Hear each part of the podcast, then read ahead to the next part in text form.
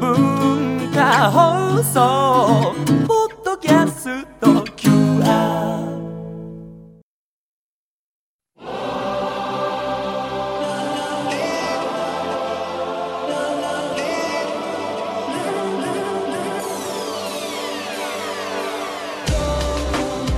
文化放送ザニュースマスターズ東京マスターズインタビューこのコーナーでは現代の日本を牽引するビジネスリーダーの方々から次世代につながるさまざまなエピソードを伺うコーナーです今週はライフネット生命保険の出口春明会長にお話を伺います出口春明さんは1948年三重県のお生まれで、京都大学を卒業後日本生命に入社経営企画やロンドン現地法人の社長などを歴任しましたが58歳の時に突然会社を辞めライフネット生命を立ち上げましたそう初日の今日は会社を辞めてしまった経緯についてのお話ですあの3年通ったんですけれど、はまあ、中国は当時から発展が見込まれてましたから、はい一番最初に北京に行った時、日本生命という保険会社なんだけれど、はい中国にぜひ進出したいから免許をくださいと言ったら、あそれはいい心がけですねと。 心がけですね。でもアメリカやヨーロッパの大保険会社が、は日本生命と同じように大きい保険会社が60数社、いもう列で並んでますよと言われて、えじゃあ後から来たらどうすればいいんですかと言ったらまああの本当に意欲があるかどうか毎月いらっしゃって意欲を見せてくださいと言われたので、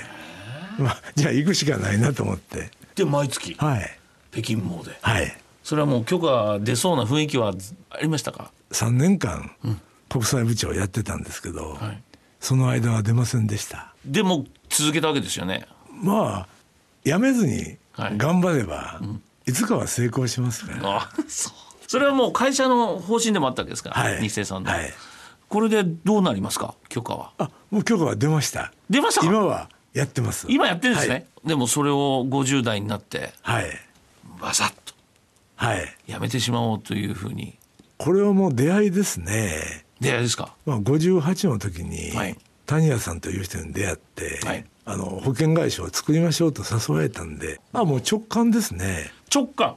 まあ、感じがいい人だったんで、はいまあこれも運命かなと思ってじゃあ出会いがあって会社を辞める。はい会社を辞めてから出会ったんではなくて、はいそのはい谷谷さん、はいに出会ったことが会社を辞めるきっかけになった。はいそうですいいですかはいわかりました。でも50代って人生の真ん中だと思ってるんですよあ、素晴らしい。あの人間は動物ですよね、はいで動物の定義は、はい大人になったら、自分の食べ物は自分で取ってくるが動物の定義なんで、はいだから僕は人間は20歳ぐらいまでは人間ではないと思ってるんですよまだまだ子供。子供だと子供だと。自分でご飯食べてないわけですからいいね会長、僕52なんですけど、はいこの番組始めちゃいました。はいいいですか全然いいと思いまあす。あだっりてがとうございます。二十歳から数えれば、は平均寿命は85ぐらいですから真ん中は51人ですからじゃあちょうど中間点ねはいじゃあいい時に僕はこれ、ラジオ。 マラソンの折り返しなんでもう一番いい時だと思いありまがす。とうございます。ということで、えー出口さんなんですが出口会長なんですけど、はいもうあの金融界では国とこうやるその MFO の担当だったりして超エリートだったんですよね、だけどいきなりバサッとやめてっていうのはやっぱこのもともとは日清でこのセールススタイルでやってたものをネットでこう生命保険を販売するっていう形にガラッと変えるやっぱ強い思いもあったんだと思うんですよね。まだまだ20代は子供ね、です二から、十歳からが人間っておっしゃはっいてそうたいかうこらとです。 27歳の私はじゃあもうまだ全然小学生ってことですよね、あまだ全然なんですはいもう申し訳ない。明日は出口会長に起業に際する心がけのお話を伺いますマスターズインタビューでした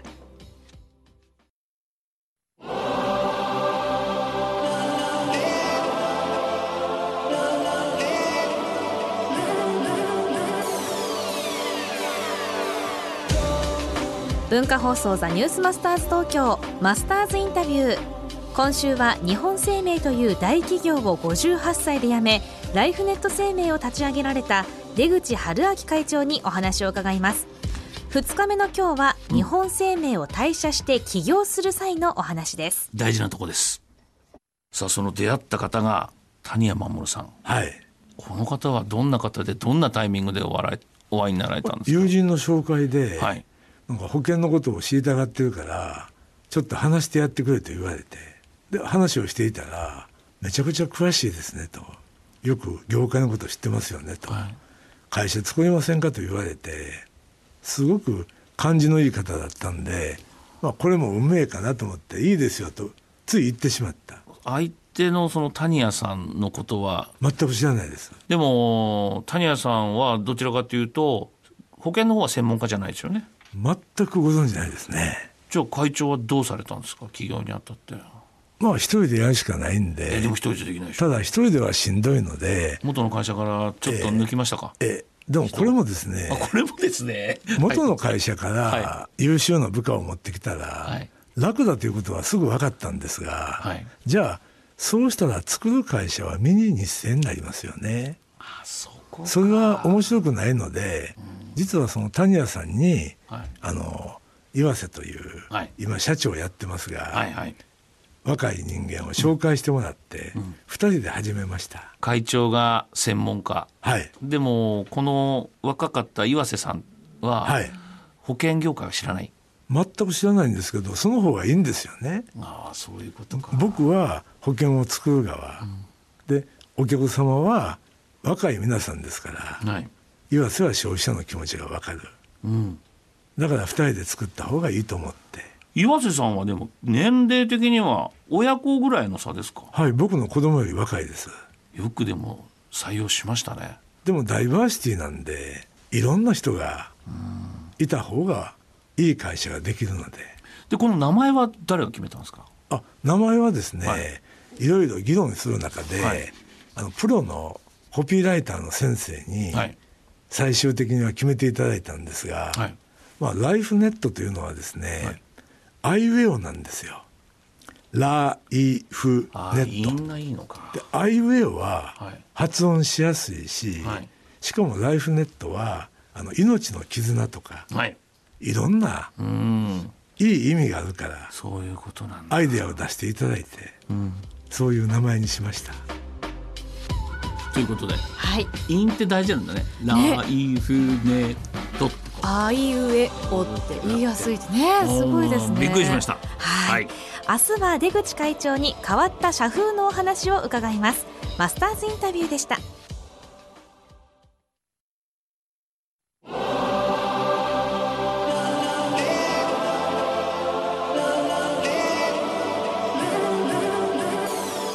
文化放送ザニュースマスターズ東京マスターズインタビュー今週は日本生命という大企業を58歳で辞め、ライフネット生命を立ち上げられた出口春明会長にお話を伺っています3日目の今日はまず現代に新しい保険会社を作る意義についてです若い人を応援するのが生命保険の本来の役割なんですよ。若い人たちが安心して働けるための、はい、全力で頑張れるようにそれが保険で若い人の所得を調べたらすごく貧しいんですよこんなに所得が低かったら、絶対晩婚になるし、はい晩婚は少子化になると思ってあそこに来るのかじゃあ今から保険会社を作る意義は何だろうと考えたら、はいもういっぱいあるわけですからじゃあ保険料を半分にしてはい安心して赤ちゃんを産んでもらおうと思っていいねということで、はい晩婚になる理由はち賃金が安い安いからかおびちゃんはい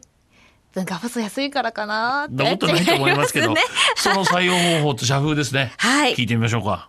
面談をやってもはい人間って簡単に分かるものではありませんから、はい基本は難しいテーマを出して、はい字数無制限で、うんうん自宅でゆっくり論文を書いてますそれで採用してます大手の会社に行くような人を取っていたら、はい絶対負けるんですよねえそのだって向こうはそのロジックをちょっと向こうは何百人もいるじゃないですかあそうか多く取るからねこちらは一人二人でしょ、はいそしたら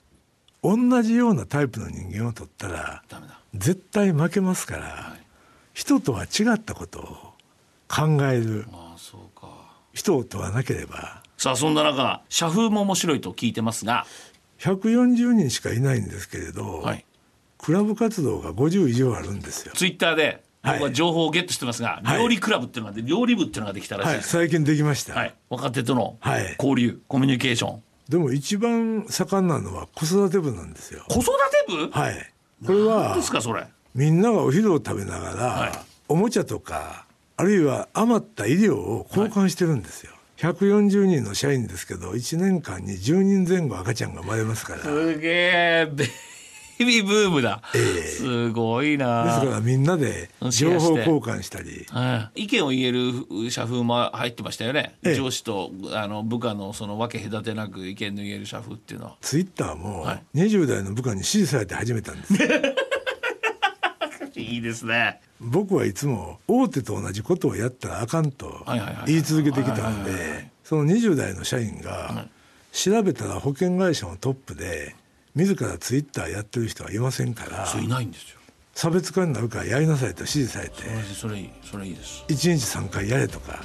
指示を受けて「はい」とか言ってやったら楽しいですよね。ということで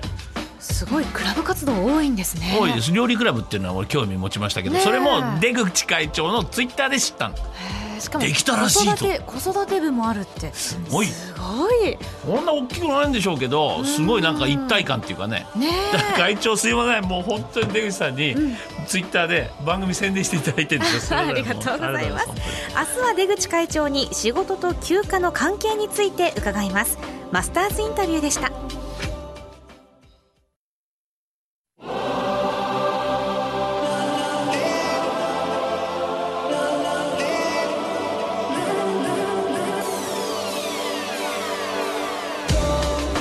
文化放送ザニュースマスターズ東京マスターズインタビュー今週は日本生命という大企業を58歳で辞めライフネット生命を立ち上げられた出口春明会長にお話を伺います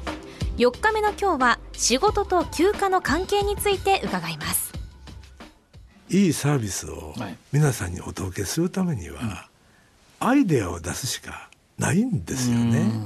でアイデアを出そうと思ったら朝早くから夜遅くまで働いて、はい飯風呂寝るの生活をやってたらくたくたに疲れますから疲れますねアイデアなんか出ないん出ないですよやっぱり早く帰って、うんうんうん僕は一本旅と言ってるんうんおですが一本旅まあ、いろんな人に会ったり、はい本を読んだり、はいまあ、旅というのはいろんな場所に行って、はい体験をすることではい刺激を受けてはいアイデアが出るんですよね、うんうんだからやっぱり長時間労働はやめて休暇もちゃんと取って、集中してバリバリ働くということが大事だと思ってるので、社員には十分勉強してほしいんで、まあ3年働いたら、はい無条件で普通の休暇以外にはい10日間リフレッシュ休暇を与えてますし、 10日はい、でこれも話を聞いてみると、は一1日休まなくてもいいんですと。半日はいも、いい半日で十分ですと言うんでじゃあ休暇は半日ごとに取れるようにすれば1日の休暇が2回使えますしプレミアムフライデーもいい試みだと思いますけど、基本はやっぱりあの長時間労働をやめてやっぱみんなおっしゃるんだよねみんなあの一本旅で勉強しないと空いた時間飲んでちゃダメですねでも飲むのもあ人と飲むからそうか人であり旅でありですよね。あそうかそれでもいいんだお面白いお店に行こうとか、行く行くはい、僕もだから社員はがい「今度新しい店できましたよ」と言うと聞一緒に行くんでくすとかもうその日に行きますよあやっあぱるいは翌日にやっぱでも仕事は好きですか好き嫌いというよりも、やると決めたのは自分ですかあーらでやると決めたら、何でも一生懸命やらないと、はい僕はあのオール・オア・ナシングなんですよだからやるかやらないはいかあのどっちか本もはい最初に10ページ読んで面白くなければやめごご縁なかったねと思って。ご縁ないんだええだからやるかやらないかなんで、読むと決めたら丁寧に読みますし、仕事もやる以上は一生懸命やらないとということではい会長の話なんですが、お話をいただいてますけどオンオフをはっきりつけるやるならやるやらないならやらないなのでゴルフは長くなるからやらないうん半日一がかならやりたいまあそうですよねということなんですよでもそのね気分転換というかその発想の転換とかこクリックの早い人っていうのは基本的にはダラダラやらないうーんもうオンオフはっきりはいだから僕のコメントもこれで終わはい、終わりりっていう感じ で す明日はライフネット生命の出口会長に人生観について伺いますマスターズインタビューでした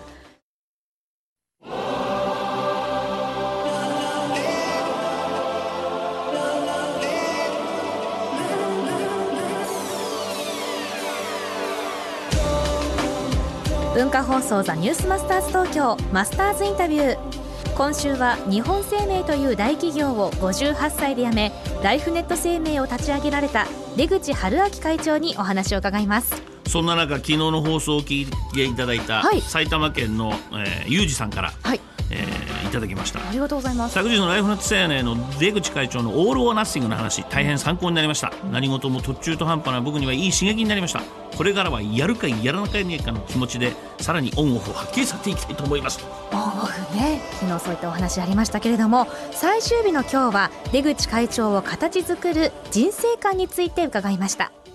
まず50代というのは人生の真ん中だと真ん中だよマラソンで言えば、はい折り返し点なんではい20から80の真ん中ですから、はいそうすると帰り道は大体見えている、世の中が大体見えているわけですしそうかこれいい言葉ですね、だから何でもできる人間関係もある程度できてるしそうか経験もあるし世界がよく見えてるわけですから、何をやっても無敵だと思いますよね。何事も直感ですか即断即決ですかまあ、直感って何やといえば、過去自分がやっぱり一本旅で勉強したことを、全てが脳の中でうまく回って、こうやと言ってるわけですから、はい